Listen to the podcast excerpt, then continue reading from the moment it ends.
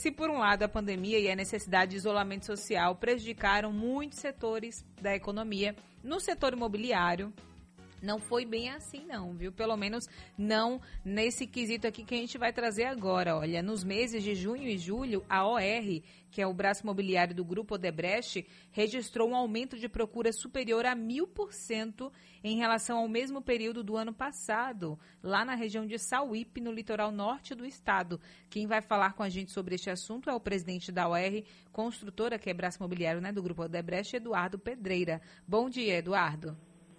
Eduardo? Bom dia, bom dia, Calil, bom, bom dia, dia. Cris, bom dia, ouvintes. Pronto, a gente está falando, então quer dizer que houve uma procura hum, acima de mil por cento dos imóveis é, lá em Sauípe? Teve uma procura muito grande. É, é, é, é quem está falando é Cris, né? Isso. Uma procura muito grande, Cris. O que é que está acontecendo, Cris? Uma mudança de hábito muito forte devido à crise sanitária que nós todos estamos enfrentando e é uma pena realmente a quantidade de mortes nessa crise, passa de 130 mil, mas a gente também tem que enxergar o lado do copo sempre meio, meio cheio, né? O Sim. que é que de positivo e quais são os efeitos positivos que isso está trazendo para a sociedade? Um dos pontos que nós é, percebemos foi a mudança de comportamento. Então as pessoas hoje é, perceberam que o celular é um dos instrumentos de proteção dessa crise, obviamente, e perceberam que as, as casas, principalmente é, construídas no litoral norte na Grande Salvador, a procura aumentou bastante, porque são, você casa, você tem áreas maiores do que apartamento, você consegue ter uma segurança maior, e o crescimento foi realmente muito grande nesses últimos meses, principalmente no momento de crise. E isso se deve também, Cris, às pessoas terem percebido que o trabalho pode ser feito remotamente. Então, muitas pessoas onde tinham no litoral norte suas casas, que eram casas de veraneio, passaram a olhar não só como veraneio, mas também como casas de grandes temporadas. E, e, e pessoas poderiam, as famílias, ficarem nessa casa, ficarem nessas casas e executarem os seus trabalhos à distância. Hoje, com as tecnologias que existem, a gente conseguiu, as pessoas conseguiram perceber que os trabalhos podem ser feitos à distância. Eu acho que um dos pontos que essa crise sanitária trouxe para nós todos como sociedade foi um, o Covid, eu costumo dizer que é um acelerador de futuro. É, então, a gente, houve sim um aumento ah, extremamente expressivo, grande, surpreendendo, mas por uma mudança de hábito. Tá? É, e Eduardo, esse boom foi só na procura para compra ou aluguel? Ou os dois? Bom, esse boom se deve tanto para compra como para também aluguel, tá? E, e não só é, para compra, mas aluguel também cresceu bastante, tá, Cris? Um, um, dos efeitos também, que eu acho que se soma não só à mudança de comportamento à mudança de hábito, é, também os efeitos que a economia tem trazido para a população. Vou lhe dar um exemplo. Nossa taxa Selic estava em 2016 em 14,25. Hoje ela se encontra em 2%. O que é que isso tem de benefício para a sociedade? Só para você ter uma ideia, entre 2016 e 2020, 5 milhões de famílias foram integradas ao crédito de financiamento imobiliário. O que, é que quer dizer isso? A família que em 2016 não tinha capacidade de adquirir um crédito porque as taxas eram muito altas, hoje já tem. Então, com a taxa Selic mais baixa, também é um ingrediente que acelera o processo de aquisição de casas. Não só no litoral norte, essas casas de veraneio, aquisições, mas também moradias em gerais em todo o Brasil. Então, isso também podemos notar com a melhoria da economia, né? Eduardo Calil, bom dia, tudo bem? Ô Calil, tudo bem? Bom dia. Tudo jóia, satisfação estar falando contigo.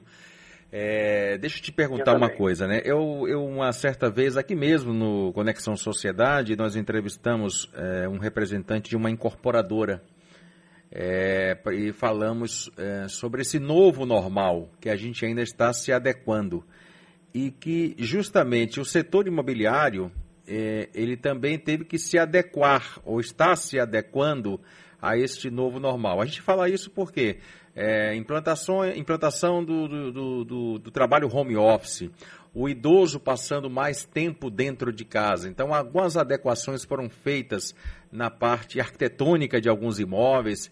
É, vocês também tiveram que se adequar e estão se adequando a este novo normal, Eduardo? Perfeito, Carlos. Sim, para você ter ideia, nós temos um projeto que é um, um apartamentos, que a procura foi muito grande em casas, mas os apartamentos, o que é está acontecendo? A gente teve vários feedbacks dos nossos clientes, onde eles perceberam o seguinte, Eduardo, eu não preciso ter mais escritório. Se eu tivesse a infraestrutura em meu prédio onde eu moro, eu poderia trabalhar na minha própria casa. Então, é, as, a gente tem um prédio que nós estávamos desenvolvendo antes da pandemia que foi totalmente modificado por causa desse novo comportamento. Então, apartamentos de plantas com gabinete, com estruturas de home office é, para a pessoa poder executar o seu trabalho, nas áreas comuns, você ter uma ideia, salas de reunião, é, uma série de, de itens que foram percebidos pela família em que a, a imobiliária do Brasil inteiro não estava preparada para esse momento. Então, vai haver sim, já está havendo uma nova movimentação e modificação desses produtos, e eu falo para todos os níveis sociais, tá? Quando a gente percebe na educação, a gente começa a perceber a questão da educação à distância, onde todos os, os, os níveis de educação, seja do infantil até o mais alto, tiveram que se adaptar. Então, isso tudo gera uma provocação, não só nos, nos, nos imóveis todos os níveis sociais, mas também no comportamento da sociedade. Então, então o mercado imobiliário está passando por um processo de, de transformação muito grande. É, vai ter um novo normal, claro que não, é, a gente vai, eu acho que ninguém consegue perceber como é que a gente vai ficar, mas a gente é uma crise dessa, Calil, leva à mudança de valores e comportamentos de qualquer sociedade. E acredito eu sim que a gente vai ter uma sociedade com, com um foco muito mais forte, não no consumir por consumir, é, tendo mais cuidados nas, nos, nos, recursos que a gente que exige na sociedade, uma, uma, uma capacidade de sociedade mais solidária, é, mais preocupada com o ambiente onde a gente vive. Então, essa crise trouxe esses fatores positivos. Eu, eu lhe digo, todas as incorporadoras, a gente também teve que se adequar e os projetos que estão saindo aí no forno, estão sendo desenvolvidos para lançamento é, de pós-crise, vêm com uma adaptação muito forte e uma adaptação que emana dos, dos próprios clientes. Né? Agora, é, uma outra pergunta, Eduardo. É, em face da pandemia, cresceu aí o número de desemprego, é, o, nosso, o nosso PIB é preocupante, ameaça de volta é, da inflação, se questiona aí 1,9%. Diante desse é, cenário contrário, esse boom no setor imobiliário surpreendeu? Surpreendeu muito, eu vou lhe dar, vou lhe dar um dado. O mercado imobiliário ele funciona, dois ingredientes para o mercado imobiliário ter um crescimento. É, os juros, a taxa de juros, que está extremamente baixa. Pra você ter uma ideia, o crédito imobiliário em 2016, uma família pegava em torno de 10, 12% ao ano. Hoje ela consegue adquirir esse mesmo crédito a 5, 6%.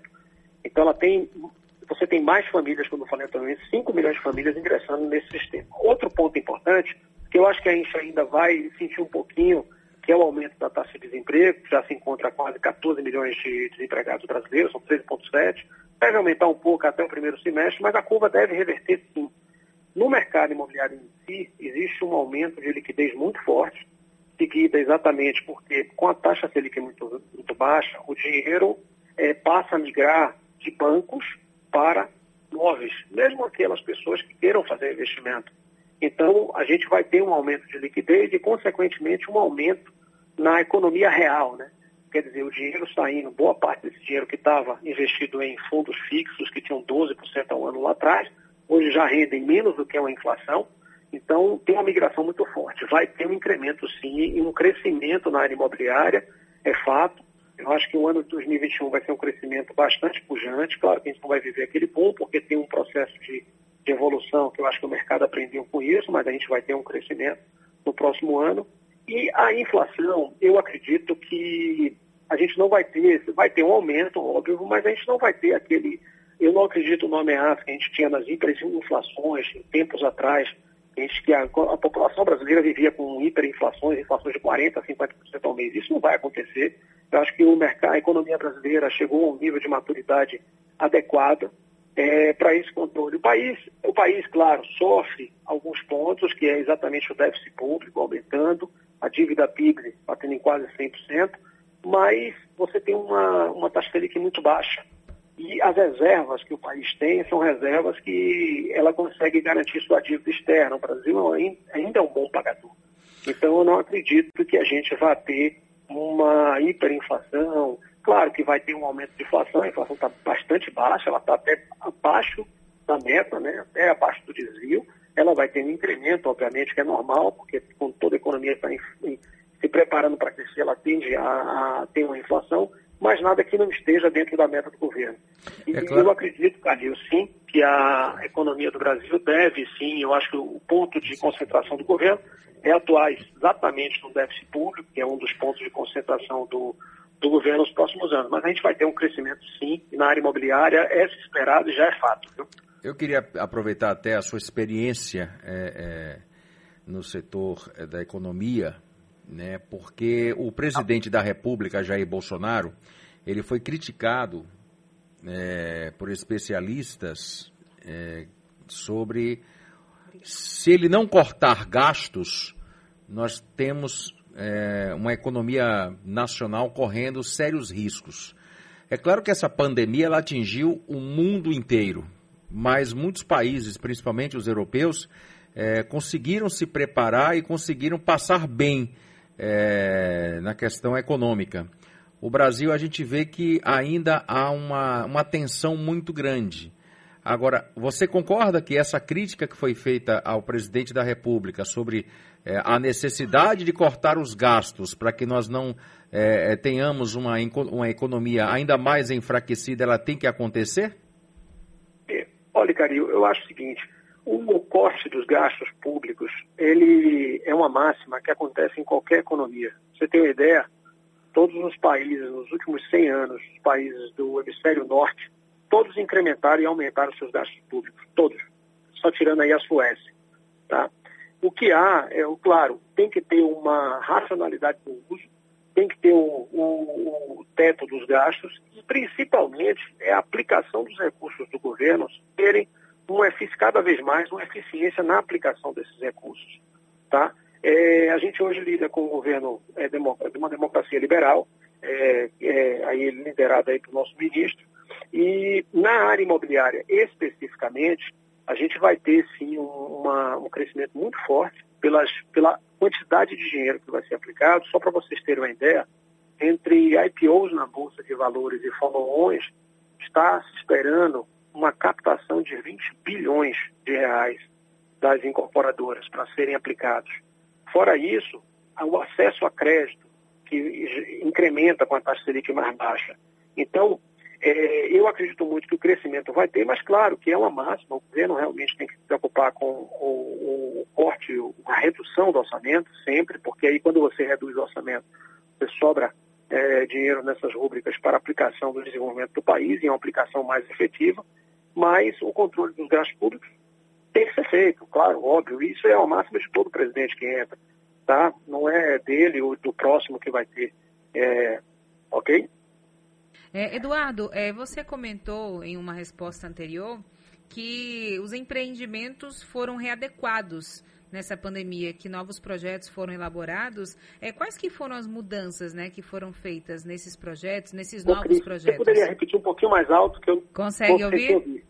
Agora melhorou. Pronto, em uma resposta anterior, você comentou que alguns empreendimentos é, foram readequados, novos projetos foram feitos em cima dessa nova realidade que a gente vive da pandemia. O que, que teve de diferente nos novos projetos por conta dessa pandemia? Era o seguinte, a gente tem uma massa, um modelo que foi criado nas cidades, onde você é, mora no seu local, se desloca, vai trabalhar em outro local. Hum. Com a pandemia, é, e, e, normalmente até eu, viu, Cris, antes, antes da da pandemia, eu não acreditava muito no trabalho home office. E percebi, assim, na própria empresa, onde é, maior parte dos nossos integrantes estão em home office hoje, é que é possível você ter uma maior produtividade é, com determinadas áreas, obviamente, em trabalho home office. Então, o que é que a gente percebeu? É, clientes ligando para a gente, escritórios de advocacia, é, que tinham os tensos do escritório, percebendo que poderia ter o trabalho em casa é, se tivesse uma estrutura de área comum para que pudesse atender os seus clientes, e, em cima, no apartamento, pudesse ter o, o, local do escritório, o local do escritório que não tivesse tanta invasão de privacidade com acesso, não tivesse invasão de privacidade de um terceiro que viesse na casa daquela pessoa. Então, diversos pontos, áreas para desinfecção de alimentos.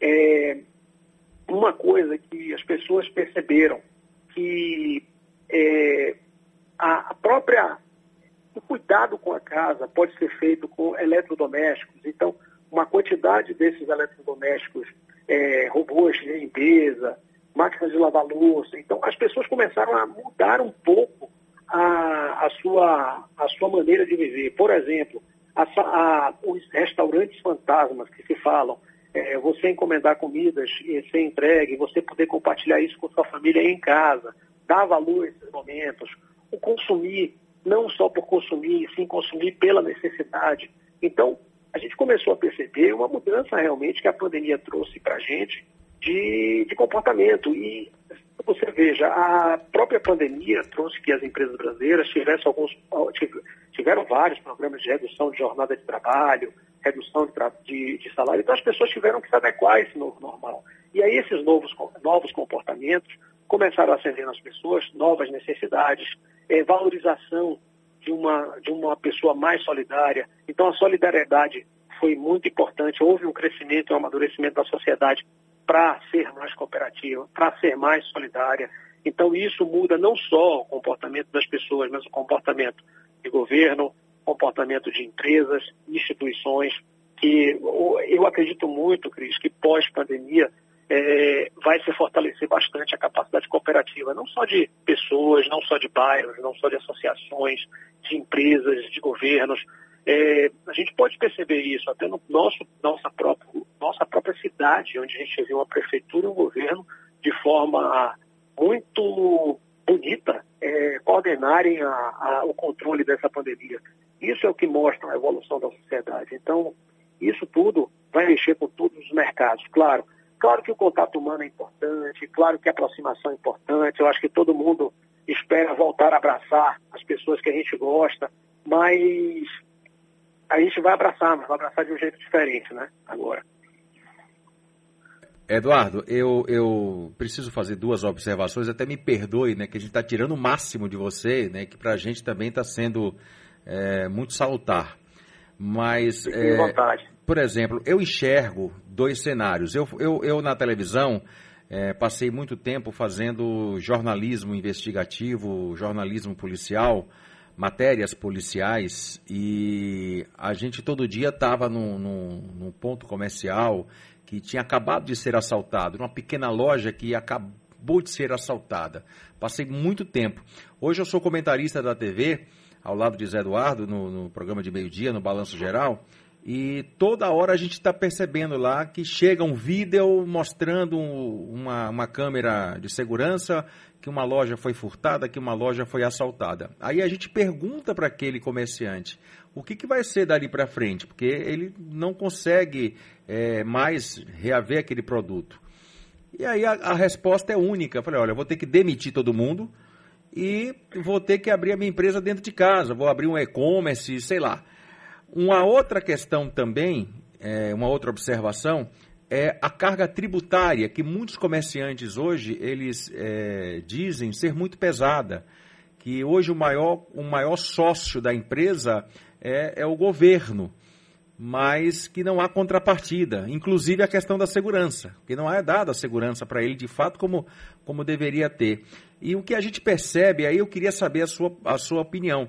Se você também percebe que hoje muita gente que pensa em abrir um negócio não quer mais abrir uma loja física, mas trabalhar dentro de casa? O que é que acontece? Em relação ao, ao, ao, ao comércio, né? o que é que está acontecendo? É, existe sim um incremento bastante elevado no e-commerce. É, eu, eu, vou lhe falar que no, no, próprio residência onde eu moro teve um incremento de mais que o dobro de chegada de mercadorias. Só que eu acho que a loja, a loja ela vai ser a mudança desse comércio, a loja vai ser a loja de experimentação. Onde existe a loja, você pode comprar via e-commerce, mas a loja sempre ela vai existir porque você vai ter que ter o contato com o produto, até mesmo para você poder usar, para você poder utilizar, ver. O, claro que o e-commerce tem crescido bastante, a tendência é crescer mais ainda. Eu acredito, é, Calil, claro que a gente vive um, uma, aí falando dos pequenos comerciantes, tudo, e toda a nossa, nossa grande cidade brasileira, a gente vive, temos, é, é fato, temos é, índices de violências elevados. Eu acredito muito que essa, é, para a gente mudar esse cenário, a gente tem que partir para a questão da educação. E aí é realmente um investimento de longo prazo. Eu acho que só se muda uma sociedade quando você dá conhecimento àquele ser humano, quando você dá capacidade de produção para ele. Então, a, a violência, a, a princípio, para o projeto de longo prazo, eu acho que a gente tem que ter sim um investimento em educação muito forte e para que a gente consiga ter esse, essa redução nessa linha, de, na linha de violência. Né? Mas a questão econômica também ajuda muito. Quando você tem uma economia mais pujante, você tem índices de desemprego que hoje que, que na face do pleno, do pleno emprego, que é em torno de 5%, você tem uma, uma sociedade também, você percebe os índices de violência menores, porque você consegue dar acesso à alimentação, você consegue dar acesso à habitação. É, esse é um problema que a gente enfrenta há muitos e muitos anos na sociedade brasileira. Eu acredito muito que é um, um ponto a ser discutido e investido em longo, em longo prazo. Agora, o e-commerce vai estar junto de qualquer, qualquer nível social. Por exemplo, esse que você me colocou, o pequeno dono da, da vendinha, ele tendo acesso à educação, e quando eu digo acesso à educação, ele tendo acesso do que é esse e-commerce, ele consegue tirar uma foto do próprio celular, abrir um Instagram, abrir um Google, abrir um, um, uma rede social, para que parte da sua receita gire em torno desse comércio social. Ele pode se associar a um Mercado Livre ou a outro, uma Amazon, uma dessas. Hoje, a, a democratização do comércio, é, é, a internet trouxe a democratização disso. Então, eu não tenho nem dúvida, o que precisamos é sim dar acesso à informação, e acesso à informação, quando eu falo, é dar educação. E esses, esses, claro, esses percalços sobre violência é a máxima de toda a grande cidade brasileira. Todos nós enfrentamos isso no dia a dia. Mas é, deve ser contornada dessa forma, né? Perfeito. É, Eduardo Pedreira, muito obrigada aqui pela participação. A gente Obrigado, conversou Eduardo. com ele, que é presidente da UR, construtora Braço Imobiliário do Grupo Odebrecht. Tenha um ótimo dia, Eduardo. Muito obrigado, Cris. Muito obrigado, Calil. Tenha um bom, bom dia. Obrigado, ouvintes. Um abraço.